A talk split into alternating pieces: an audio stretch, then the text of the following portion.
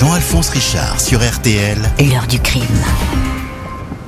On a Fabien en ligne. Bonjour Fabien. Merci de me recevoir. Ah, merci à vous d'appeler Fabien, parce que c'est une heure du crime, vous vous rendez compte, qui est un petit peu particulière. Je sais que vous êtes auditeur de l'heure du crime.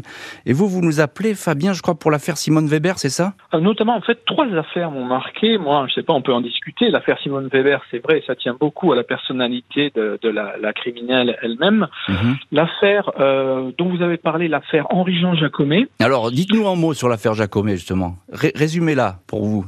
Alors, euh, pour faire rapide, Henri-Jean Jacomet travaille de nuit. Il arrive chez lui après une nuit de travail dans le petit village du Hos. Mhm. Euh, sa femme n'est pas là. Mhm. Donc il pense qu'elle est chez ses beaux-parents à l'autre bout du village. Il se rend là-bas et il va découvrir euh, sa femme baignant dans une mare de sang dans la cuisine.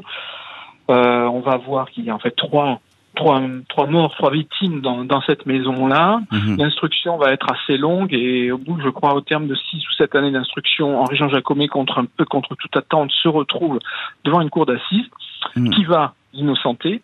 Mais sa belle famille et les parties civiles étant convaincus que c'est lui le criminel, vont poursuivre, euh, vont essayer d'aller jusqu'au bout et finalement, c'est l'ADN qui viendra innocenter définitivement eh Henri Jean Jacomet. Eh oui, alors cette affaire Jacomet, c'est bien de l'avoir choisi d'ailleurs l'affaire Jacomet, parce que euh, très souvent dans les affaires criminelles aujourd'hui, euh, l'ADN, euh, encore une fois, l'ADN juridiquement c'est pas une preuve. Hein. on, on peut pas retenir l'ADN comme étant une preuve devant un tribunal. Mais le fait est, c'est que l'ADN, il, il, penche toujours du côté de l'accusation.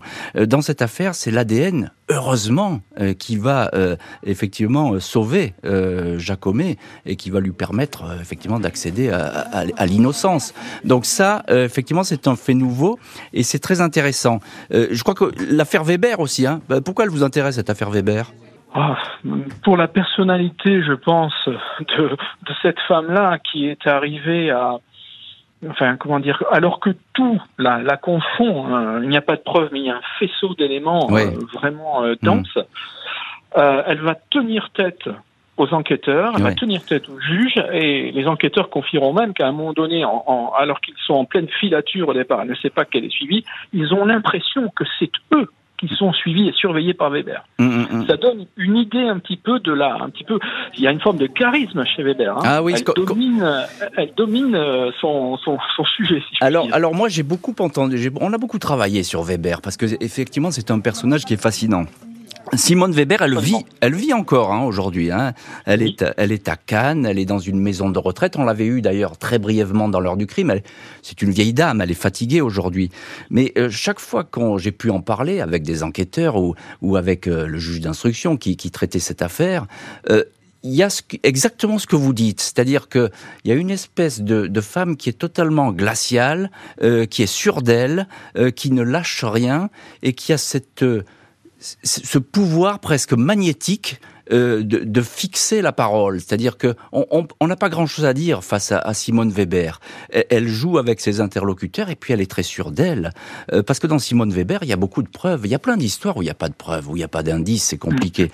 Avec Simone Weber, il y a ce qu'il faut. On peut dire qu'il y a du matériel, comme on dit, hein, euh, du côté des enquêteurs. Mais elle a jamais rien lâché. Elle a réponse à tout, et c'est une petite bonne femme qui est pleine d'énergie. Euh, moi, je l'ai vue une fois euh, avec euh, un, regard qui est qui vous transperce. Il n'y a pas d'autre mot. Elle, a des yeux gris bleus qui sont là et qui vous fixent, et on n'a pas grand-chose à dire face à, à Simone Weber. Donc après, il y a tout le, fantasme hein, autour des criminels, c'est-à-dire que on, refait un petit peu l'histoire avec, on dit effectivement elle a ce regard et tout, mais bon, euh, voilà, euh, ça c'est pour Simone Weber, mais effectivement vous avez raison, c'est une personnalité criminelle qui est euh, assez exceptionnelle, on peut le dire comme ça.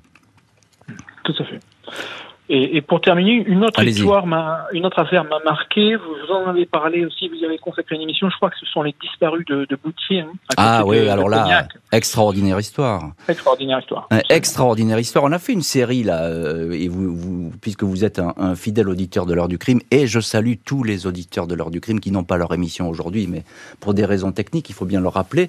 Donc vous avez la parole. Ce sont les auditeurs euh, du crime, les auditeurs de l'heure du crime qui ont la parole aujourd'hui. Alors les disparus de Boutier, on a fait une émission pour une série spéciale qu'on a fait à Noël, les, crimes de Noël.